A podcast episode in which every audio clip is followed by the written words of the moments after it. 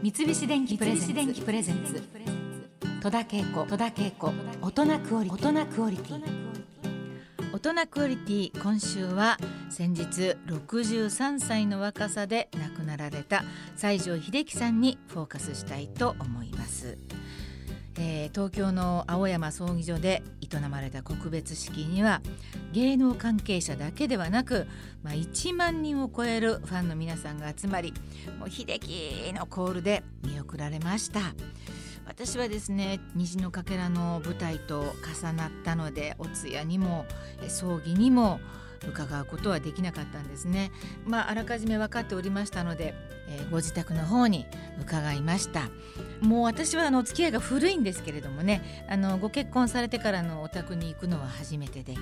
こんなことになってお宅に伺うのもなあなんていうふうにでぐっさんね山口智光さんとも仲良くしているのでぐっさんと数年前に新しいお家にも行こうなんて話してたのをこんなことになってしまって後悔するねってグッさんからメールも来ました。でその初めてのお宅に伺ったんですけれどもまああのー、こんな言い方不謹慎かもしれないけど秀樹さんの顔がすごい綺麗だったんです。美しいというかね気品あるというか。すごいかっこいい寝顔だなというふうに思ってお顔を拝見してきました。たくさん思い出があるのでとにかくありがとうをいっぱいいっぱい伝えてきました。であの大きくなった3人のお子さんともねお会いできましたし奥さんともちょっとお話できて、うん、とても私にとっては貴重な時間になりました。私がね西城秀樹さんに初めてお会いしたのは私が歌手時代の時なんですね。あゆあけみの芸名を持って演歌歌手をやってる頃に歌番組のスタジオでご一緒したことを覚えています。これがどうして覚えてるかって言いますとその日に当時私が所属していた事務所の社長が亡くなった日か亡くなった翌日かだった、まあ、ちょっと私にとっては悲しい日だったんですね。でちょっとあのしょんぼりしてたところにあの秀樹さんが「よ」みたいにこう声かけてくださってちょっとしょんぼりしてるのを察してくださったんでしょうか。でなんかその時私も「いや実はこうこうこうで」って話したら「まあそれは残念だったね」って元気出してねって秀樹さんがおっしゃってくださったんですね。ちなみにその番組でもう一人声かけてくださったのは小柳ルミ子さんです。なんかそのことすごいはっきり覚えてるんですよね。事務所の社長が亡くなったということでしょげてた私に声をかけてくださったのが西城秀樹さんでした、まあ、その後私のあの前の旦那さん井上純一さんですね。井上純一さんと秀樹さんが一緒に舞台にあのお芝居共演することがありましてまあそこからこのうちの元の旦那さんの井上純一君と秀樹さんがものすごい仲良くなって、まあ、つるむっていうやつですねいわゆる。つるむっていうニュアンスわかるかな？1週間のうちに56回56日は一緒にいたんじゃないですか？だからまあ私とも結婚してるということもあって、まあ、秀樹さんが気を使われてですねまあ今日はけいこちゃんも呼ぼうっていうことで、私もね週23回一緒にいたと思われます。あの当時。30代。秀樹さんも30代。私も30代ということで。であのもちろん国内でもご飯しょっちゅう一緒に食べてるわけですし秀樹さん家にもしょっちゅう行ってましたから秀樹さんいなくてもうちに行ってご飯食べてたぐらいの そんなお付き合いでしたね。海外にもいっぱい行きました。あシンガポールでコンサートやるからえー、時間あるなら一緒に来いって言われて私たち夫婦ご招待していただいたりプライベートではガムに行ったりオーストラリア行ったりまああの秀樹さんのところはあちこちに別荘もね終わりなので別荘に泊めていただいてなんかバブリーな時代だったなというふうに思いますけども国内でもあの別荘があるからちょっと時間があったらそっちの方に行ってね。みんなでバーベキューをやったりして。まあ本当に夢のような時間だったなというふうに思いますけど秀樹さんはね何と言っても、まあ、気遣いの方なんですけどもう兄貴分っていうか、まあ、親分肌っていうか、まあ、そういう度量の大きさがありましたね。常々。だから私たちの友達でも仲良くしてくれるっていうかその人たちにも気を配ってよくしてくださるっていうのはこれは私だけじゃなくて他の人からもいろいろ聞いてます直接の知り合いでもないのにその人たちにもよくしてくれたとあのそういった気質のそういう肌の人なんだなというふうに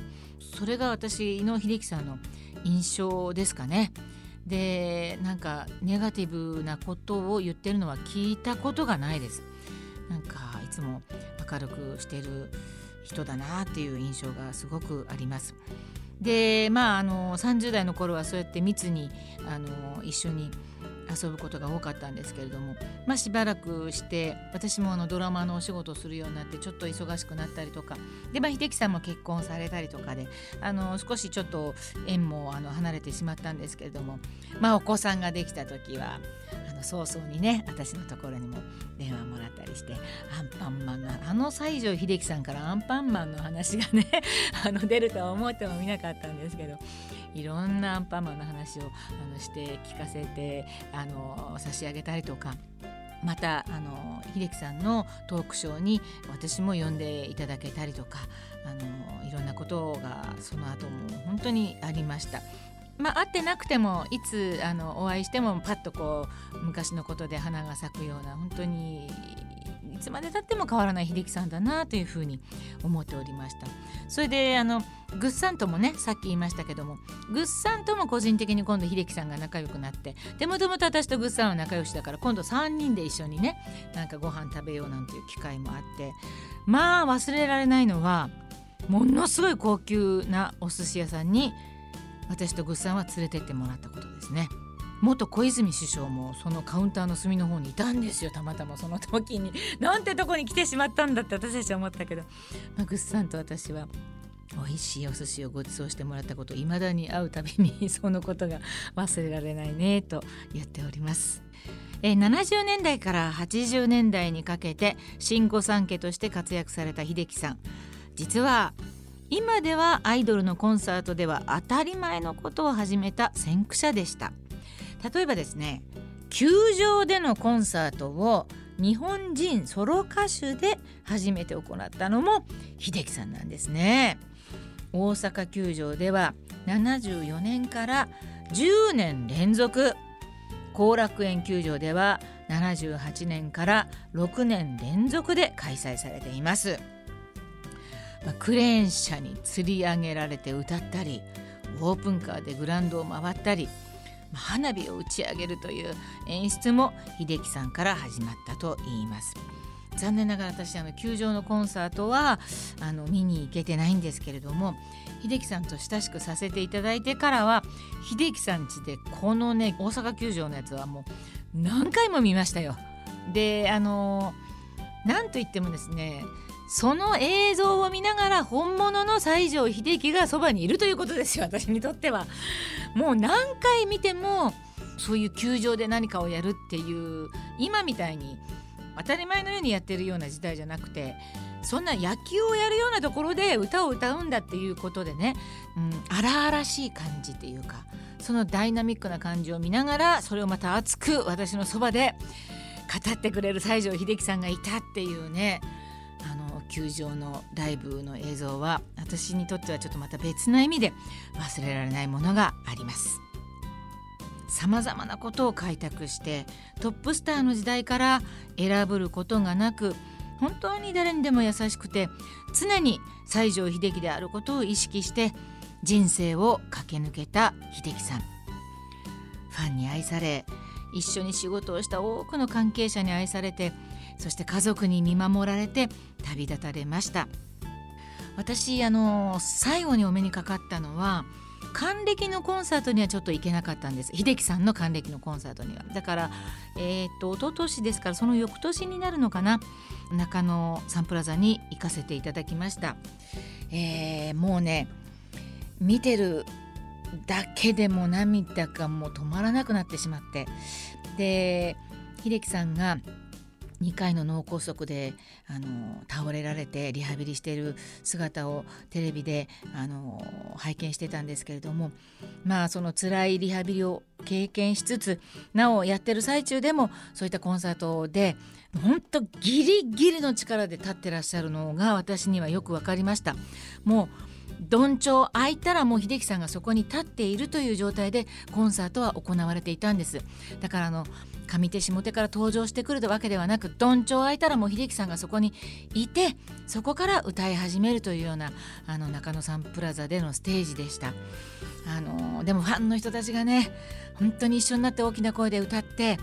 ペンライト振ってあのその光景はあの本当に温かいものでしたしでステージ終わって楽屋に伺ってあの久しぶりに会ってお話ししたんですけれどもまあ息も上がってらっしゃるしあの思うようにあのお話もできない状態ではあったんだけれどもなんだろうその強いスピリッツっていうかひたすらそれに頭が下がったっていう、うん、あのその姿を見て何か言葉で教わったというよりはその姿を見てあの秀樹さんの生き様というものを本当にあの近くで感じさせていただくことができました。もう絶対に忘れることのない姿なのでこれからもあの秀樹さんのその強い意志をね私もそこは真似ていきたいなというふうに思っています。秀樹さんあのすごくかっこいい秀樹さんが私の頭の中にあってあのでもその自分が大変な姿をみんなの前に見せてでも歌い続けるっていうことは本当にどれだけすごいことなのかっていうのはまあ実際中野サンプラザであの、うん、コンサートに行って行ってよかったなって思ってます。それをちゃんとあの見届けて私の中にもそれが刻まれたっていうことでそんなことを西城秀樹さんには教わりました。三菱電機プレゼンツ戸田恵子大人クオリティ。